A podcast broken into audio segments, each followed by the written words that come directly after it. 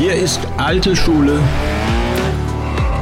die goldene Ära des Automobils.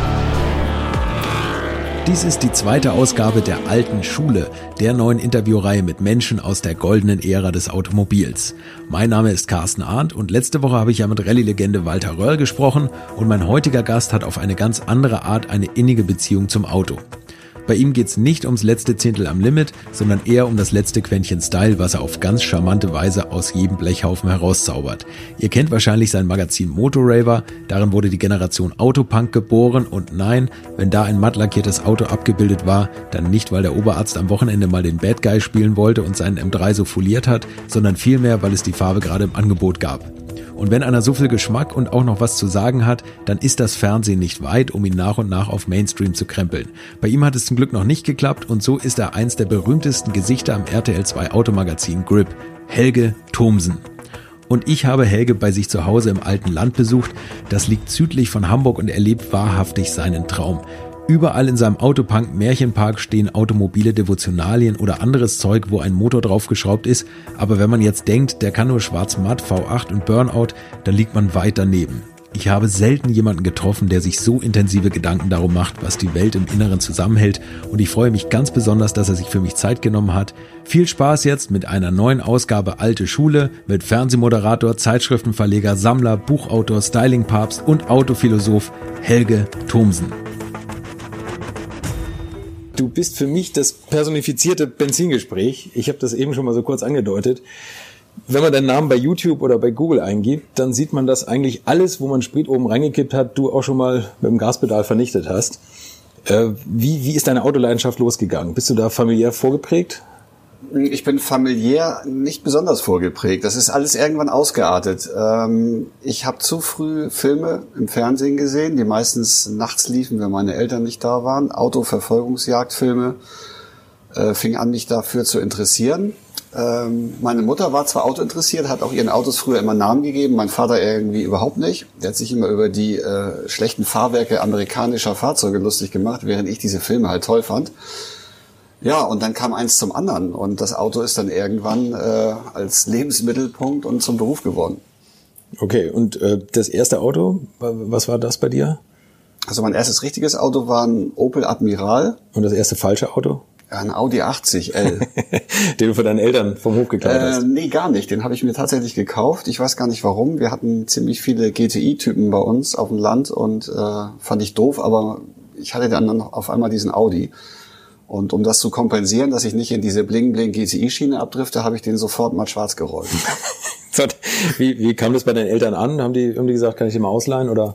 Ähm, nein, das war eigentlich ein Problem. Mein Vater äh, war technischer Leiter in einer Maschinenbaufirma und ich bin dann äh, durch Eckernförde, wo ich ja groß geworden bin, mit diesem mattschwarzen Audi 80 gefahren, ähm, mit Ziefer gelegt äh, und ATS-Felgen.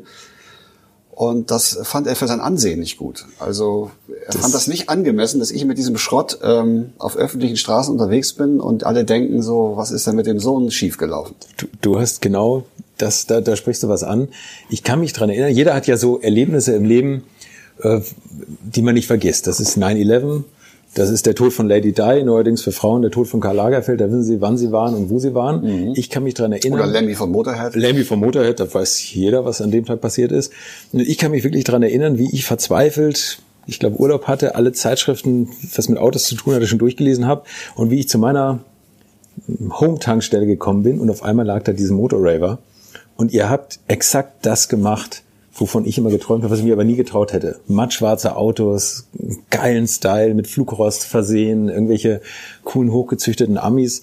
Und ich bin damals noch mit Käsekuchenuniform der Banklehre nachgegangen in der norddeutschen Kleinstadt und konnte auch das Ansehen meiner Eltern nicht gefährden mit, mit solchen Autos. Aber ich habe das immer so ein bisschen bewundert und habe gedacht, mein Gott, ist das geil, dass es, dass es wirklich Leute gibt, die diesen Style cool finden, die das leben und dieses, dieses geile Magazin rausgemacht haben. Wie war der Weg zu der, zu der Motorraver, zu dem Magazin? Also wenn man in der Kleinstadt aufwächst, dann äh, hat man eh schon Probleme. Dann hat man Probleme und man kommt natürlich am Auto und Motorrad nicht vorbei, weil man ja. muss irgendwo hin. Die große Freiheit, die war eine Stadt weiter. Äh, das war bei uns Kiel. Wie kommen wir denn da hin? Und dann fing man an, sich zu der damaligen Zeit noch, Ende der 80er, wo ich Führerschein gemacht habe, Autos zu kaufen, in die viele Leute reinpassen. Das war ein Opel Admiral, Mercedes-8, ähm, später ein Opel Senator. Äh, war auch mal ein Ford Taunus oder ein Ford Granada dabei. Die haben nichts gekostet, waren einfach zu reparieren und damit fingen wir an, rumzufahren. Und dann testet man natürlich, was, was geht denn hier so? Und das war so selbstverständlich, dass jeder seine Autos am Samstagmorgen umbaut, ähm, Musikanlagen rein, äh, überrollen, ähm, dicke Felgen drauf, Motoren frisieren.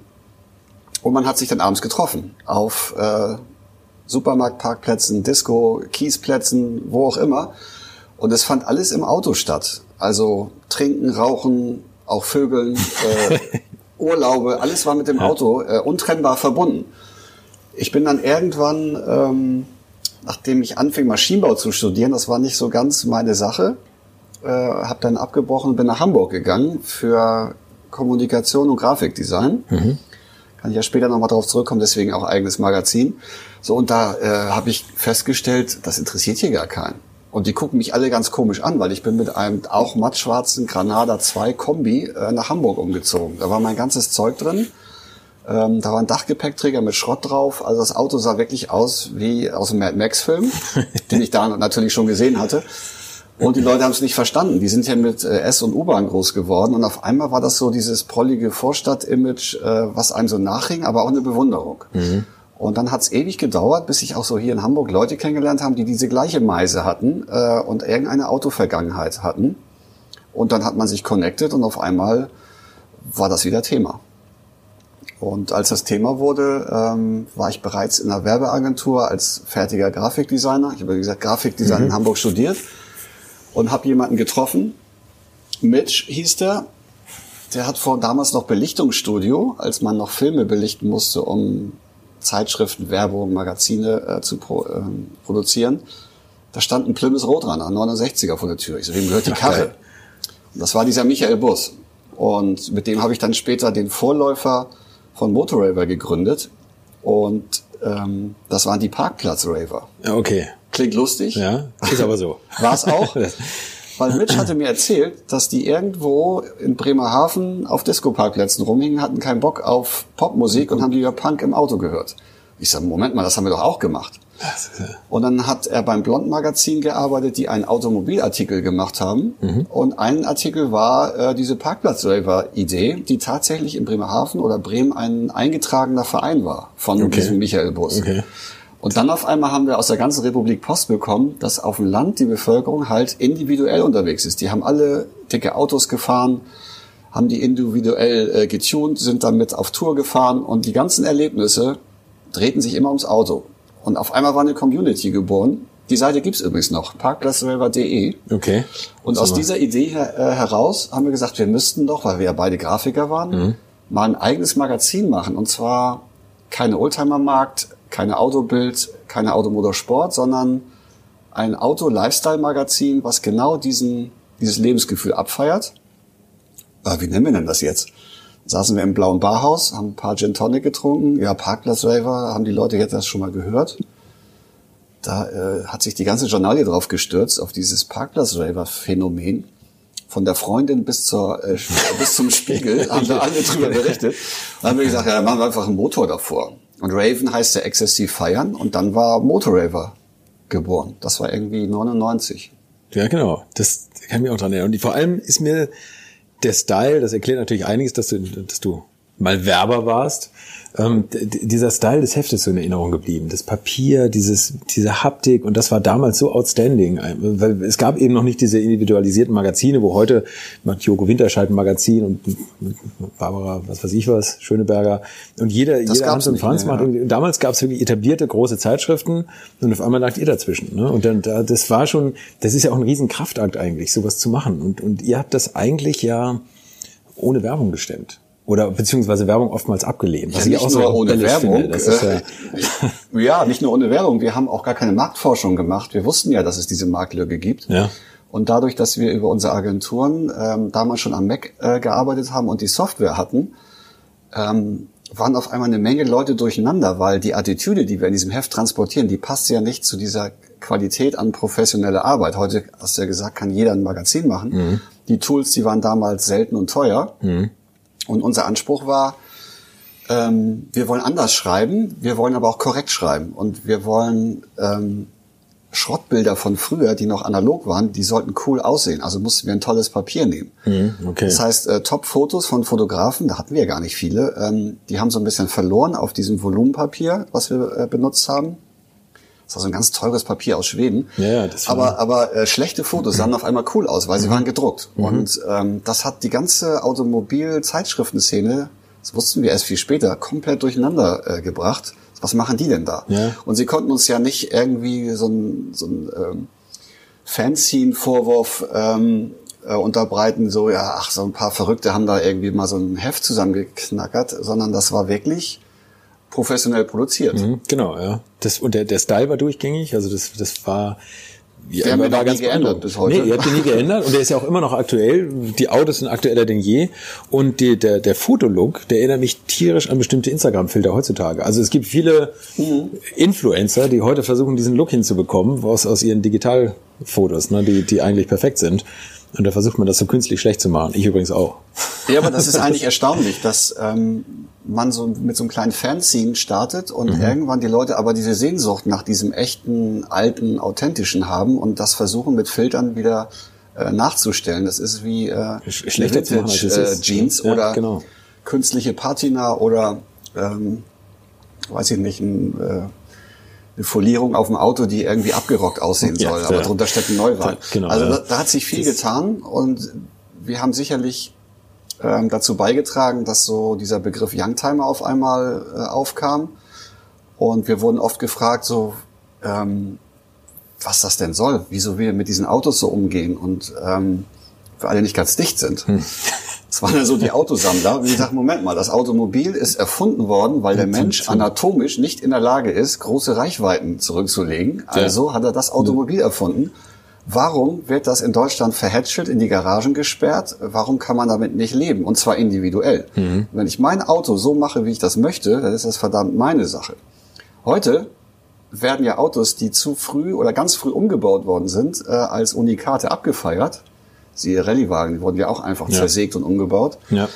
Ähm, das hat sich gewandelt und damals haben wir uns keine Gedanken gemacht, weil so ein Auto hat 500 Mark gekostet. Das ist das Geile, ne? Ihr habt eigentlich heutzutage redet man immer von Kulturgut, bei bestimmten Autos sind die Preise auch explodiert, aber damals war es einfach ein Gebrauchsgegenstand und ihr habt das so weiter genutzt. Mit eurem ganz eigenen Style, da kommen wir vielleicht gleich nochmal genauer drauf. Äh, Das ist ja oft kopiert worden. Man hat ja auch immer Harley-Fahrer, da sind ja die meisten Akademiker und die wenigsten sind, sind Teile der Hells Angels. Euer Style ist hundertfach, tausendfach kopiert worden von irgendwelchen Leuten, die unter der Woche wie ich in, in Käsekuchenuniform rumlaufen und am Wochenende sich da irgendwie die wilden T-Shirts und kaputten Jeans angezogen haben und Stiefel und, und das abgefeiert haben. Hat dich das eher genervt oder hast du gesagt, lieber Teilzeitrocker und unter der Woche mit, dem- mit dem Leasing Hyundai als, als, äh, als gar nicht unseren Style zu leben? Oder, Also, oder ähm, fandst du, hast du dich geschmeichelt gefühlt? Oder hast du gesagt, jetzt wanzen die sich da auch noch an uns ran? Es hat mich nicht genervt, es hat mich verwundert, ähm, dass es Leute gibt, die die Woche lang äh, irgendjemand anders gefallen wollen und dann am Wochenende diesen Wochenend-Rock'n'Roll abfeiern. Und das war bei uns nie so. Also wir sind selbst äh, zum Supermarkt äh, am Montagmorgen äh, mit einem mattschwarzen Admiral gefahren. Wir hatten nur den. Ja. Und wir haben da auch Punk gehört und nicht nur am Wochenende, ähm, wenn der Hammer in der Firma fällt. Und ähm, dieses Lebensgefühl, ähm, das hat sich durch den Alltag gezogen. Und wir haben dann sehr viele Leute getroffen, die das ähm, als Verkleidung gesehen haben. Das sieht man bei den 50er Jahre äh, Leuten. Die fangen dann am Wochenende an, äh, ihre Frauen in Petticoat, den polierten 57er Chevy Bel Air um Block zu fahren, Ja. äh, wenn das Wetter gut ist. Und wir sind immer gefahren. Und äh, ich fand es auch zum Teil nervig, dass sich Leute dann natürlich ähm, so daran ge, äh, gesneakt haben und wollten auch so sein. Mhm. Die waren früher aber nicht so. Das waren die, die in der Raucherecke verprügelt worden sind. ähm, und zu denen gehörten wir nicht. Ja. Und wir nennen die heute äh, Action-Schnorrer oder Atmo, äh, Atmo-Schnorrer. Abschnurrer, ja. Ja, die wollen, die wollen irgendwie sich einen Style kaufen und das ist ja heute durch digitale Medien einfacher geworden, sich überall die ganzen Szenen äh, reinzuziehen und auch ranzukommen an Material und Klamotten und Mode und Musik.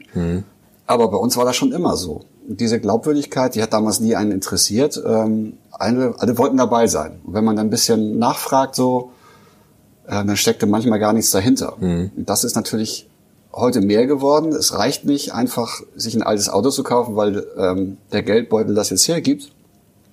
Also da muss auch schon ein bisschen mehr dahinter herstecken, dass wir die ernst nehmen. Also man muss schon auch, ja, das stimmt, genau, kann ich verstehen. Betrunken Auto fahren. Immer also wenn nie, betrunken, wenn nie betrunken Auto gefahren ist, der weiß ja gar nicht, wie geil nicht, das, das, ist. ne? Und das geht natürlich auch gar nicht mehr. Aber das war ist auch aus der Not geboren. Ich meine, wenn wir in der Disco gefeiert haben, es gibt einen Fall aus der Kutsche, die hat nur freitags aufgehabt. Da sind wir alle mit unseren Karren hingefahren und dann war das Geld alle ja. zum Trinken. Und draußen standen aber schon Tramper und wollten nach Hause. Dann haben wir gesagt, ey, wir fahren die jetzt nach Hause ja. und nehmen Geld dafür.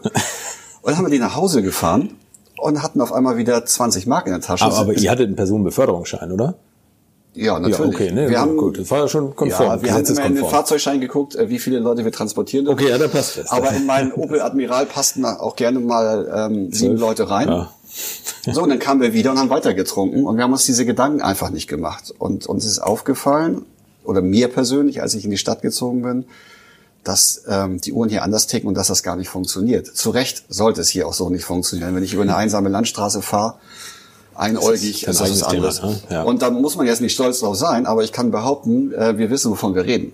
Und da lernt man auch Autofahren.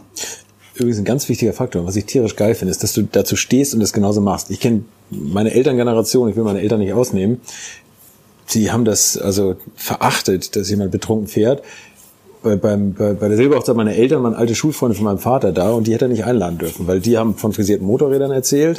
Die haben erzählt, wie mein Vater über, über, über den Graben geflogen ist mit dem Auto betrunken, weil er die Kurve nicht mitbekommen hat und, und, und. Also da ist vieles kaputt gegangen von dem, was mein Vater an Moral vorgepredigt hat. Und äh, ich finde, man, man muss dazu stehen, aber gleichzeitig vielleicht wirklich darauf hinweisen, dass es heute einfach schwieriger ist. Ne? Also es ist alles überwachbar, haben wir auch schon mal oft drüber gesprochen, Handys werden überwacht, Autos werden überwacht. In Frankreich gibt's erste Autos oder die, die, die, die Trends, dass man erst pusten muss, bevor man den Motor starten kann. Es wird natürlich vieles kaputt gemacht, aber die Verkehrsdichte lässt natürlich auch vieles nicht mehr so zu. Ne? Das ist ja, es wird alles reglementiert. Ja, das ist äh, vielleicht nicht alles gut, was damals so erlaubt war, aber wir hatten natürlich eine Freiheit und haben deshalb unsere Grenzen ausgetestet und es ging nie darum, den Macker zu spielen, betrunken, sondern wir kamen da einfach nicht anders weg. Und dann arrangiert man sich damit. Und diese Reglementierung, die jetzt stattfindet, oder diese, diese übertriebene Betroffenheit von Leuten, wenn irgendjemand irgendwas macht, ähm, finde ich so ein bisschen problematisch, weil heute verstecken sich die Kids äh, hinter der Technik. Ähm, sie fahren nicht betrunken Auto, was ich gut finde, aber das Auto beherrschen sie auch nicht mehr. Mhm. Und äh, überhöhte Geschwindigkeit, Diskotote, das gibt's ja alles noch. Und äh, wir sind damals ganz unauffällig langsam gefahren. Mhm. Heute ist es andersrum. Man verlässt sich auf eine Technik, ähm, man schiebt alles weg, man gibt auch Verantwortung und äh, solche Dinge und Selbstentscheidung ab an irgendwelche Apps oder irgendwelche Obrigkeiten, keine Ahnung. Ähm, so dass sich eigentlich alles tot reglementiert, äh, reglementiert. Und dann ist gar kein Platz mehr für so lustige Erlebnisse und jeder will ja irgendwie äh, Abenteuer erleben. also Fall, ja. wer nicht? Ja, ja. Es ist auch, die Polizei hat einen ja auch sofort auf den Kicker, wenn man nicht ganz konform ist. Ne? Also das, das habt ihr wahrscheinlich ja erst recht erlebt mit euren schwarzmatten Kisten. Mein Rekord ist, also ich habe eine Zeit lang in München gelebt und hatte so einen äh, alten, goldenen, verbeulten Porsche 944 und der Rekord ist in zwölf Tagen 14 Mal in eine Polizeikontrolle zu kommen. Einfach, einfach so. Irgendwann habe ich dann gefragt, ob die mich suchen und haben gesagt, nö, aber das Auto ist so auffällig. Und was für das, Kennzeichen war da dran? München oder? Münchner Kennzeichen, ja. Okay. Also das war, das war alles richtig. Aber es war, es war weder bin ich zu schnell gefahren. Natürlich, da habe ich dann gar nicht mehr getraut, irgendwas zu machen. Aber die haben das wirklich. Ich war angeschnallt, ich habe nicht telefoniert. Es war alles in Ordnung. Ich habe natürlich Feindbild. nichts mehr getrunken. Das ist das Feindbild. Feindbild. Ne? Und das haben die auch. Äh, also ich, ich weiß, dass die bestimmte Autos auf dem Kicker haben Inzwischen sind es natürlich auch mehr so AMG-Mercedes, weil da auch eine Zielgruppe drin sitzt, die, die viel am Auspuff macht oder was weiß ich was. Aber da wird einem natürlich schon vieles in Anführungszeichen kaputt gemacht ne? oder im Keim erstickt, was an Individualität möglich wäre. Ja, das ist eh ein großes Problem, dass die Individualität, ähm, die jeder haben möchte, am Ende gekillt wird und sie killt sich selbst, weil die Leute alles, was links und rechts passiert, gar nicht mehr tolerieren und weil sie auch davon ausgehen, dass das so nicht gehört und dass da was schiefgehen kann. Und ich bin mit meinem Granada, den habe ich jetzt auch, glaube ich, 25 Jahre. Mhm den habe ich damals nur grundiert. Der hat so eine 76 auf der Tür. Das Auto war dann schon in Hamburg bekannt. Äh, ich wurde trotzdem dauernd angehalten. Und äh, irgendwann kippte das. Irgendwann haben sie uns angehalten und haben gefragt, so, äh, ob ich noch Teile hätte, weil er hatte selbst ein. Oder tolles Auto äh, da mal gesehen. In München allerdings, äh, wir sind einmal mit dem Auto äh, nach Barcelona gefahren. Ja. Nix Billigflieger, wir hatten Bock auf eine echte Tour. Sind mit dem Granada losgefahren. Und ähm, sechs äh, Paletten 03 Hansapilz. Später waren wir dann da. Egal, auf jeden Fall auf dem Weg durch München wurden wir auch kontrolliert und äh, der Polizist hat wörtlich gesagt, solche Autos wollen wir hier nicht. Ja, das hat, wurde mir auch mal gesagt. Unglaublich, oder? Also ja, es das, ist unglaublich, aber das ist jetzt auch 20 Jahre her, nur es ist ja nicht besser geworden. Ähm, diese Individualität äh, im Straßenverkehr, die wird uns so ein bisschen aberzogen. Ja. Die Autos sind alle nur noch Anthrazit. Mhm. Ähm, so, so auf Wiederverkaufswert gekauft. Wiederverkaufs, ne? genau. Ja schon auf Wiederverkaufswert gekauft. Mhm. Und wer Anthrazit wählt, der kann sich eh nicht, äh, noch nicht mal zwischen Schwarz und Weiß entscheiden. Ja. Und ähm, es geht gar nicht mehr darum, irgendwas auszuleben, sondern irgendjemandem zu gefallen. Ich weiß mhm. gar nicht wem. Ja, ein Steuerberater also man, oder was? Ja, wahrscheinlich. Man selber fährt ein Auto fünf, fünf Jahre lang und, und kauft es eigentlich schon für den, der es ab Jahr sechs dann fahren soll. Ja. ja. Irre, ne? Aber so wird man, so wird man erzogen und es ist ja umso schöner, wenn es Leute gibt, die sich dagegen nach Leibeskräften stemmen. Das ja, das tun wir eigentlich bis heute, vielleicht auch mittlerweile auf eine andere Art, aber ähm, wir sind dann auch mit Poppern groß geworden, die ja auch eine eigene Szene haben. Heute nennt man die Leute zum Teil Hipster und was ich eigentlich schade finde, ist, dass die Individualität, wenn sie denn kommen soll, am Ende doch eine Uniformität wird. Ja, und man in so eine Schublade reingeworfen wird. Genau, man ist sofort das in so einer Schublade, gehörst du dazu, gehörst du dazu und man kann sich ja überall bedienen. Also bei mir ist ja kein System drin, ähm, ich hätte mir jetzt 20 Granadas äh, hier hinstellen können, aber ich brauche halt verschiedene Sachen. Mhm. So, und die Leute, die zum Teil äh, nur in eine Richtung denken, für die finden auch alles unmöglich. Und die haben uns auch äh, gefragt, so, wo kommen diese Typen her, wo kommen diese Autos her, über die ihr ein Motorraver schreibt. Und dann haben wir gesagt, ähm, das sind wir eigentlich selber. Weil ähm, wir berichten ja nicht über eine Szene, wir sind mittendrin mhm. und die ist sogar mitgewachsen. Also es gibt jetzt Leute, die sagen, Ihr werdet ja auch nie erwachsen. Jetzt würde ich sagen, ja, hoffentlich nicht. Ja. und äh, die Autos werden vielleicht auch teurer. Ja. Viele sind draufgesprungen auf den Zug. Ähm, Riesenbewegung geworden. Äh, aber es ist auf jeden Fall eine, eine Individualität, die man, die man weiterleben kann mit dem Auto. Nochmal Thema Polizei. Du bist ja dann irgendwann entdeckt worden vom, vom Fernsehen oder dieser Style ist natürlich viele finden das dann cool und müssen das noch verbreiten oder wollen das noch mehr verbreiten. Die Medien haben darüber berichtet.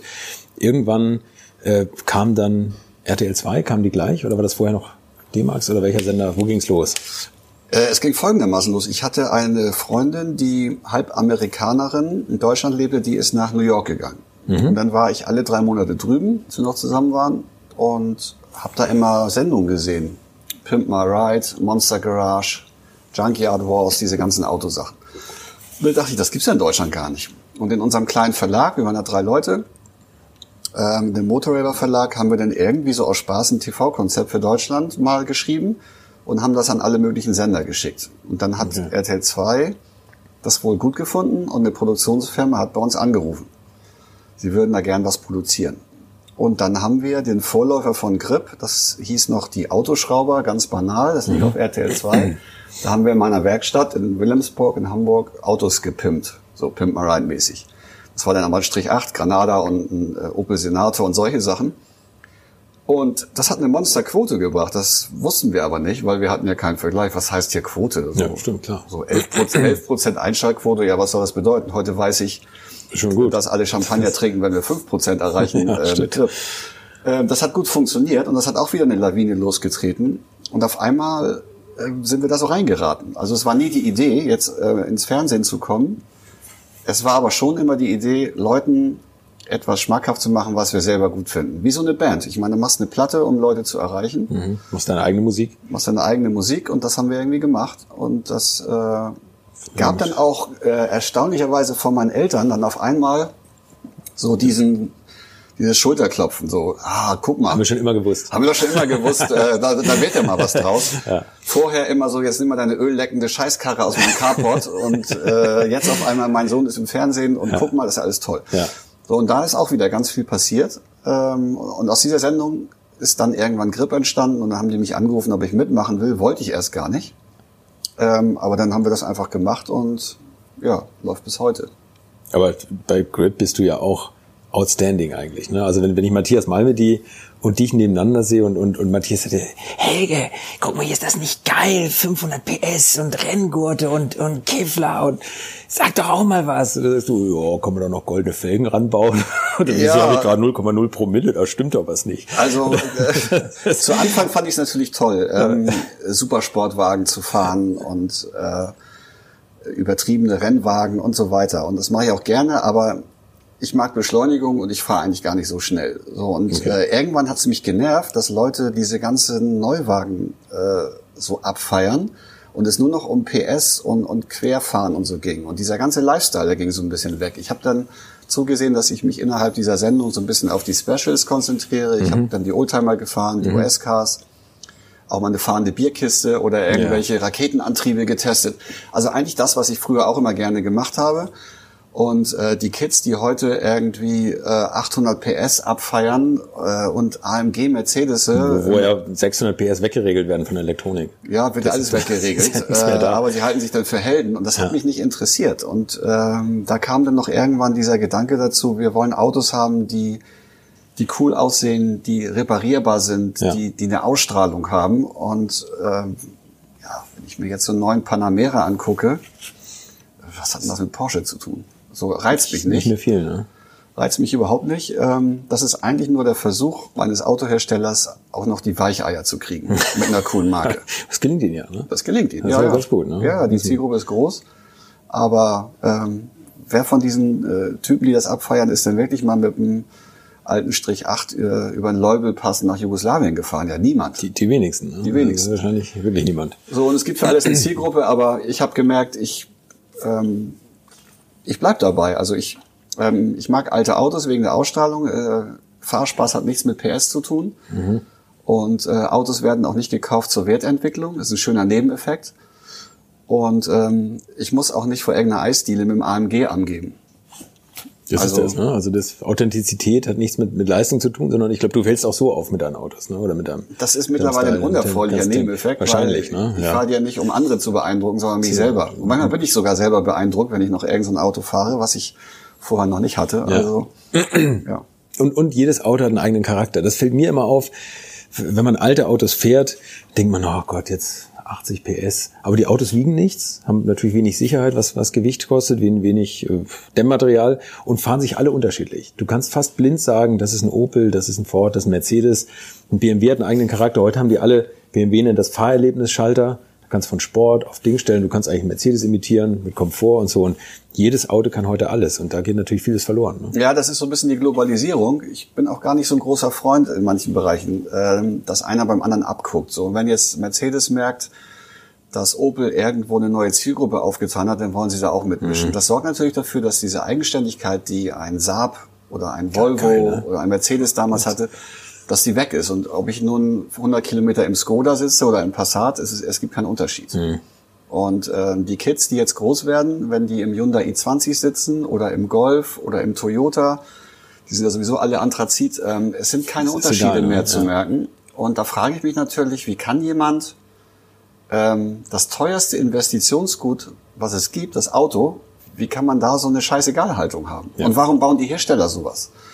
Also ich will ja nicht nur die alten Autos abfeiern, äh, früher war alles besser, ähm, weil es reparierbar ist, sondern weil es eigenständiger ist. So und ein alter Bauernschrank im Haus hat auch eine andere Ausstrahlung als ein Ikea Plastikregal und das muss jeder für sich entscheiden. Und beim Automobil äh, kommt das so zum Tragen, dass die Leute sagen, ja, mein Auto soll mich ja nur von A nach B bringen. Ich so, ja, aber dein Pullover soll dich auch nur vor Kälte schützen. Warum ist denn der von der und der Marke? Ja, genau. Genau, das ist was dran. Und ne? ähm, dein Lichtschalter soll doch nur das Licht anmachen. Warum ist das denn so ein alter Kippschalter? Und die oder? Uhr nur die Zeit anzeigen. Ne? ja, genau. Die Das- Uhr soll ja nur die Zeit anzeigen. ja. Warum hast du denn einen ja Omega-Wecker? Der Ja, kostet doch genau. total viel Geld. Ja. Ja, weil er mir gefällt. Fertig. Und das ist äh, der Autoindustrie abhanden gekommen. Nur noch, wenn man Supersportwagen kauft, da werden noch mal ein paar Design-Gimmicks ausprobiert. Aber der normale ähm, Alltagswagen, früher ein Kadett C für die Familie. Heute, oh, ist der alltagstauglich? Der braucht ja bestimmt viel Benzin. Ja, Das ist ja total unsicher. Da ist ja gar kein Airbag drin. Und äh, da leuchtet ja noch nicht mal eine Kaffeetasse aus, dass ich müde werde. Aber wir haben es trotzdem überlebt. Auch haben- damals als ja, Kind ungegurtet auf der Rücksitzbank. Ja, ne? man hat es überlegt, weil man auch eine andere Einschätzung von Gefahr und Risiko hatte und sich nicht auf Technik verlässt. Heute Genau. ballern die Leute mit 200 über eine nasse Straße. Das Auto meldet sich schon, wenn was ist. Wenn was ist, ja. Und das finde ich äh, nicht gut, weil das nimmt uns die Selbstentscheidung, ähm, die Eigenständigkeit und die Selbstbestimmung ab. Und äh, es wird aber abgefeiert. Hm. So Technik-Gadgets werden abgefeiert, obwohl sie eigentlich eine Entmündigung darstellen. Und das hat man bei Das alten Autos nicht. Ja. Und deswegen passieren auch diese ganzen Erlebnisse eigentlich nur, wenn, wenn das so individuell bleibt und nicht mit einem geleasten Neuwagen. Weil was Gibt's- soll da passieren? Gibt es irgendein aktuelles Auto, wo du sagst, das rockt mich noch oder das finde ich jetzt, hat mich wirklich beeindruckt, als ich es gesehen habe? Oh, wenig. Also ich, ich sollte mal ein Wort zum neuen Panamera Turbo S sagen.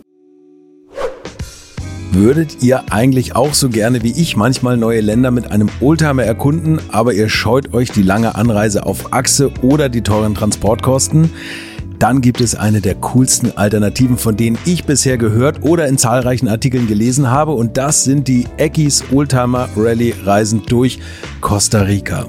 Luxuriöse zehntägige Urlaube und zwar in Minigruppen mit Oldtimern, die ihr vor Ort aussuchen könnt.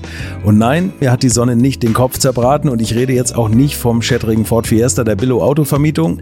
Ihr habt die Wahl zwischen zum Beispiel Mercedes SL, Porsche 911 oder Range Rover Classic. Und das ist sowas von cool, denn es sind immer maximal vier Autos inklusive Servicefahrzeug unterwegs und es geht natürlich nicht um Geschwindigkeit, sondern einfach nur darum, auf entspannte und ganz wunderbare Art und Weise Land und Leute zu erkunden. Und es ist ein Urlaub, also gibt es auch Strandtage. Und wer schon mal in Costa Rica war, der weiß, dass es ein sicheres Reiseland ist mit grandioser Flora und Fauna, mit Vulkanen, Regen und Nebelwäldern und irren, irren Stränden. Und mit den Fotos könnt ihr auf Instagram noch die Freunde zu Hause richtig neidisch machen. Ist ja auch nicht ganz unwichtig heutzutage. Schaut es euch auf jeden Fall mal im Netz an. Und als ich das erste Mal auf der Seite war, konnte ich es gar nicht glauben, dass jemand sowas organisiert. Und dann braucht man noch nicht mal den eigenen Klassiker schmutzig zu machen und mit Range Rover oder R107er SL die Landschaft erkunden. Es könnte schlimmer kommen. Es gibt übrigens verschiedene Routen. Mein Tipp wäre die La Carrera Costa Rica und auf der Route werdet ihr mich früher oder später mitfahren sehen. Das garantiere ich euch. So, jetzt hört ihr hier noch die Webseite und da gibt's eine ganz einfache, nämlich rally-rally.com. Und ganz wichtig, Rally wird hier R-A-L-L-Y geschrieben. Rally-rally.com. Am besten gleich draufklicken, Seite abspeichern und möglichst schnell buchen, denn es sind kleine Gruppen und Inga und Ingo, die das organisieren, sind wirklich mega nett und Ingo ist auf mich gekommen, weil seine Mitfahrenden immer alte Schule hören. Also Geschmack haben die, die da mitfahren auch und ihr sollt jetzt auch weiter alte Schule hören. Bis bald in Costa Rica. Ähm, von dem Porsche-Mitarbeiter, der diesen Wagen für einen Dreh geliefert hat. Und da habe ich leider das Wort Rohstoffverschwendung gesagt. Das, das hat er nicht ganz verstanden. Ich habe es ihm aber erklärt. Ich habe ich hab gesagt, wir haben hier ein Ressourcenproblem auf der Erde. Äh, wir sind technisch so weit vorne, wir können alle 300 fahren. Aber die Geschwindigkeit auf den Autobahnen geht zurück. Ich, ich will schöne Haptik, ich will bewusst Auto fahren, ich will bei der Marke Porsche einfach ein Gefühl entwickeln. Und ihr regelt mir hier alles weg mit Komfortsachen. Ähm, die brauche ich noch nicht mal, wenn ich ins Altersheim will. So, und deswegen flasht mich sowas nicht. Aber was mich tatsächlich geflasht hat, ähm, war der neue, so neu ist er nicht mehr, der Renault Alpine. Ja, geil. Stimmt. Und das ist ein Auto, was nicht die Controller äh, runtergedampft haben, was das Investment und die technische Verarbeitung und so weiter angeht, sondern die Ingenieure haben ein Auto gebaut, so wie sie das wollten. Das ist eine Aluminiumkarosse und ist ja wieder ein Mittelmotor. Und das Auto ist so, ähm, so individuell, obwohl ich überhaupt kein Renault-Fan bin, dass ich sagen muss, die Gene von dem alten stecken noch drin. Das ist trotzdem ein neues, eigenständiges Auto. Es entspricht auch den neuesten technischen äh, äh, Spezifikationen und Vorgaben, aber es ist einfach eine total coole Kiste und die Und macht leicht. richtig Spaß, ist Ja. leicht, fährt, funktioniert. Ja, ausverkauft, ne? Ist ausverkauft. funktioniert. Bei mir ist es was anderes. Da bin ich neulich drauf gestoßen, der neue Suzuki Jimny, dieser kleine Geländewagen. Ja. Das ist ein sensationelles Auto. Hat so einen Kastenrahmen, so einen Leiterrahmen, Mhm. äh, äh, gesperrte Achsen, ich glaube Blattfedern. Ist so ein richtig geiles, eckiges Auto mit Hartplastik drin.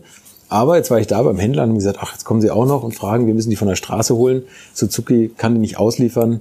oder hat die erstmal hier vom Markt genommen. Wir haben die vorgeführt, wir hatten 20 Autos. Am Vorführtag nach einer Stunde waren alle verkauft, wohl in ganz Deutschland. Und ähm, jetzt merken die aber, dass sie nächstes Jahr die Abgasnormen nicht mehr erfüllen. Und jetzt wissen sie nicht, ob sie die Autos überhaupt nach Deutschland weiter exportieren sollen. Das muss und man haben die sich- erstmal wieder vom Markt genommen. Oh, das muss man sich mal vorstellen. Überall laufen Der- die Kampagnen in den Zeitungen. Der Mensch, der Mensch hat Lust auf sowas Ja, Wahnsinn, und ne? wir regeln uns das kaputt äh, aufgrund von irgendwelchen Abgasvorschriften, während genau, wir das- so wir gleichzeitig äh, ne? Billigfliegerei promoten und immer mehr Flugzeuge Ja. bauen und immer mehr Kreuzfahrten. Das ist jetzt ein Umweltthema, was leider auch natürlich in alle Bereiche vordringt, aber ähm, das Beispiel, was du mir gerade sagst, zeigt mir eigentlich, die Leute wollen einfache, günstige, überschaubare Kostet, Autos kostet haben. 17.000 Euro. Ja. Ganz individuell. Ist Genau nicht wie schnell. Dacia, die haben das ja auch gemacht. Geil, Oder ja, Lada. Genau, ja. Aber die, Ähm, die kriegen natürlich dann die Abgastechnik nicht so hin, wenn sie nicht bescheißen wollen. Und bumm, wird's verboten, vom Markt genommen. Und dann sagt Suzuki zu Recht, wir verkaufen in Indien das Zehnfache vom europäischen Markt, in, in China bei den Preisen, in, in Japan selber. Dann verlagern wir unsere Kapazitäten darauf. Ne? Ja, schade eigentlich, weil Wirklich schade, ja. Äh, Das Automobil Lustiges ist ja, Auto. ist ja fast am Ende und man muss ja eigentlich einen Schritt zurückgehen. Eigentlich schon. Also eine neue S-Klasse, was die für einen Technik-Overkill drin hat, äh, was soll denn das alles? Es ist ne? toll, das zu zeigen, aber frag doch mal einen Ferrari-Sammler nach seinem schönsten Autoerlebnis. Das war mit dem Käfer in der Kiesgrube. Ganz genau, ja, genau. Und das, äh, das gilt für alle Bereiche. Deswegen ähm, sollten wir alle mal einen Gang zurückschalten und mal überlegen, was wollen wir denn überhaupt? Und wenn ich ein Auto kaufe, dann möchte ich das ja eigentlich auch mal länger behalten, damit ich eine Beziehung aufbauen kann. Sollte man. Aber Ja. der Leasingvertrag macht nach drei Jahren Strich durch die Ja, weil Rechnung. dir gesagt wird, das geht alles kaputt. Äh, du brauchst Garantie, du Genau. brauchst doppelten Boden. Und das Schlimme ist, es geht ja auch kaputt. Es geht auch Und du kaputt. kannst es nicht selber mehr reparieren. Du musst in die Fachwerkstatt, weil Nee, alles computermäßig eine- gesperrt ist. Das ist so ein Perpetuum mobile, aber nur für die Autohersteller. Ne? Ja, ist doch schön. Hyperkonsum, so kann ich mehr Autos verkaufen. Super, ne? Und äh, ich war letztens beim Meistertreffen, wo sich Kfz-Meister Anfang des Jahres äh, im Hotel treffen, kleine Messe, um zu gucken, was gibt's an neuen technischen Vorgaben, technische Möglichkeiten. Die kommen kaum noch hinterher, diese äh, Spezialwerkzeuge anzuschaffen, um diese Autos zu reparieren. Und es gibt eigentlich niemanden, der das abfeiert, was gerade technisch, äh, in welche Richtung wir uns entwickeln, sondern die reden alle davon, dass es alles schwierig geworden ist, dass keiner mehr durchblickt Ja. dass Elektronikfehler passieren, dass trotzdem ähm, die Autos jetzt 50 Jahre mechanisch halten würden, äh, nach vier Jahren kollabieren, weil die Elektronik ausfällt. Ja. So, das musst du mal jemandem erklären. Wir haben immer weniger Rohstoffe und verschwenden immer mehr und bauen alles so, dass alles nur kaputt geht. Das hast du alles beim Oldtimer nicht. Das ist das Gute. Und warte ab, bis die ersten Autos gehackt werden.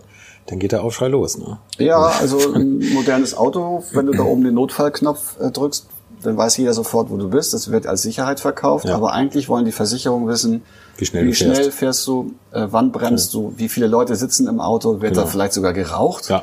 Die Autohersteller wollen das auch wissen. Und die, ich glaube, da geht's, klar. wenn du eine Kulanzsache hast, dann sagen die, Moment, der ist Nordschleife gefahren.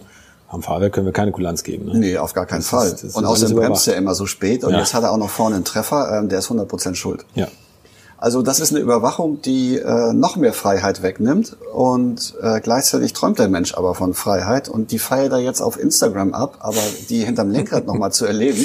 Live, Äh, das in ist echt? nicht mehr drin. Ne? Ja, ja, in echt und selbst lenken. Puh. Ähm, also ich weiß nicht, da sind manche schon so lethargisch, äh, das wollen die gar nicht mehr. Die träumen heute davon, autonom gefahren zu werden, wie so ein Baby in der Karre. Ja. Und träumen nicht mehr davon, ein Auto äh, nochmal 30 km/h schneller zu machen oder einfach nur, ums zu machen. Ich finde, das ist eine gesellschaftlich komische Entwicklung und ich freue mich aber trotzdem, dass es noch Bestandsschutz gibt, dass man also mit alten Autos fahren darf und das umweltfreundlichste Auto ist ja sowieso das, was schon gebaut schon wurde. ist. Ja, genau. Und da kann mir keiner erzählen, dass es umweltfreundlich ist, einen 124er Mercedes in die Presse zu drücken und sich dann Hyundai zu bestellen, äh, der nach vier Jahren auch wieder im Arsch ist. ja klar. Also ich fühle mich auch verarscht. Ja. Tatsächlich. Werden wir auch. Also so fühle ich mich auch.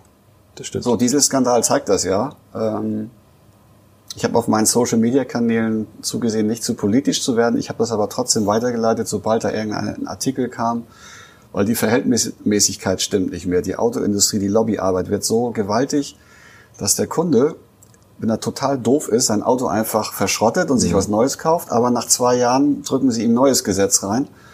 Und ähm, die Leute, die so mit analogen Autos groß geworden sind und mit dieser ganzen Umweltgeschichte jetzt konfrontiert sind, ich glaube, die, die machen das einfach nicht mehr mit. Mhm. Also ich mache es auch nicht mehr mit. Was interessiert mich eine gesperrte Straße in Hamburg? Ich lach mich kaputt. Verrückt, ne? ja. In Kiel, da haben sie jetzt um die Messgeräte rum Luftreinigungsfilter gebaut, die die gereinigte Luft auf die Messgeräte pusten. Das ja. ist so eine, eine absurde Politik, die da eigentlich stattfindet. Ne? Ja, das also, ist absurd. Du bist verarscht von den Autoherstellern, die Software programmieren, die du nicht mehr durchschauen kannst.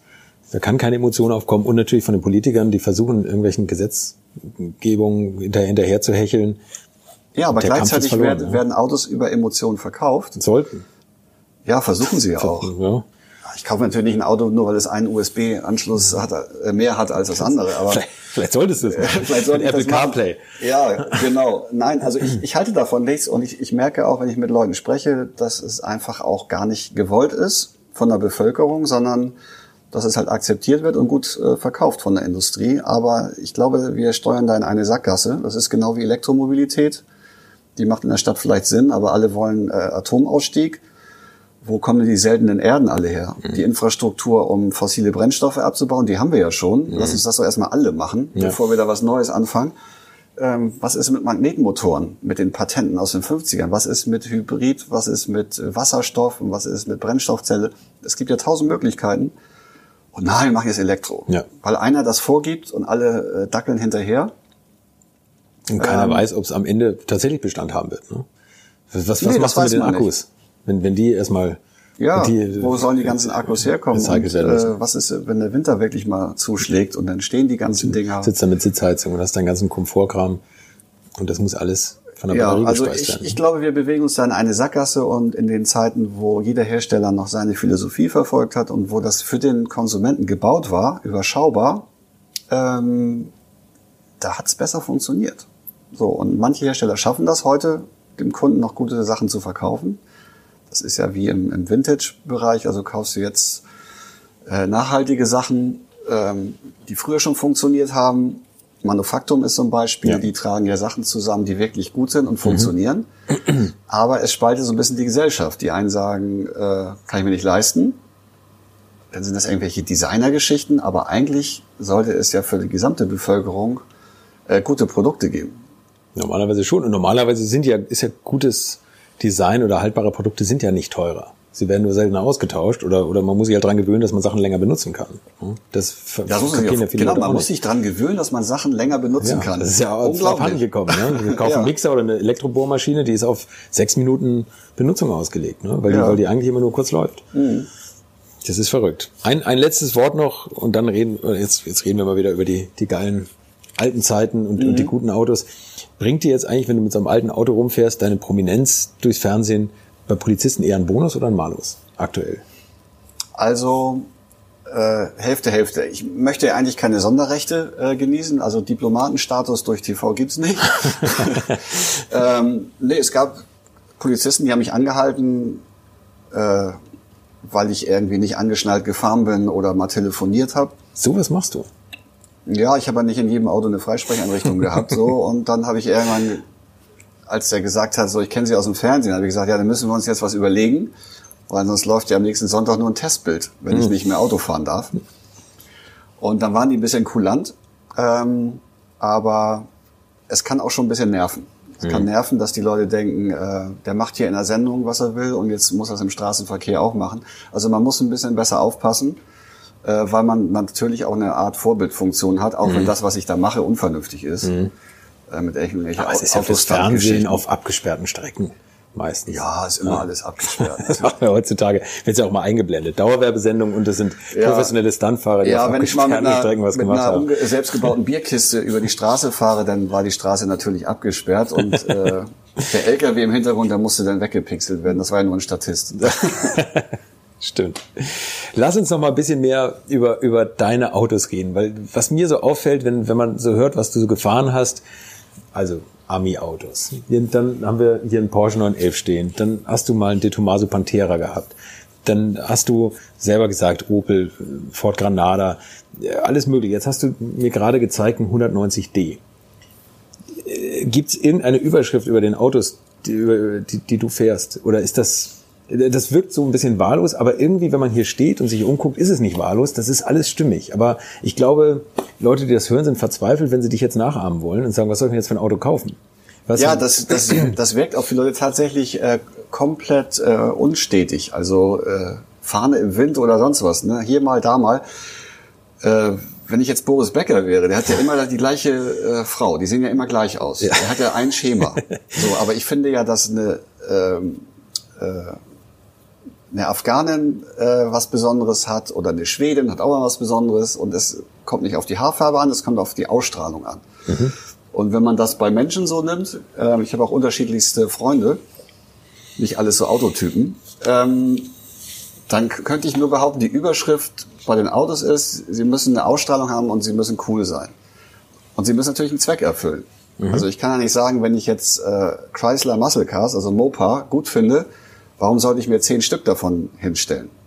Also ich hatte schon mal ein paar nebeneinander. Ich kriege aber ein Luxusproblem. Mit welchem fahre ich denn jetzt? Mhm. Also denke ich mir, einen kleinen, schnellen Alltagssportwagen, ähm, Porsche 911 aus den 80ern, funktioniert.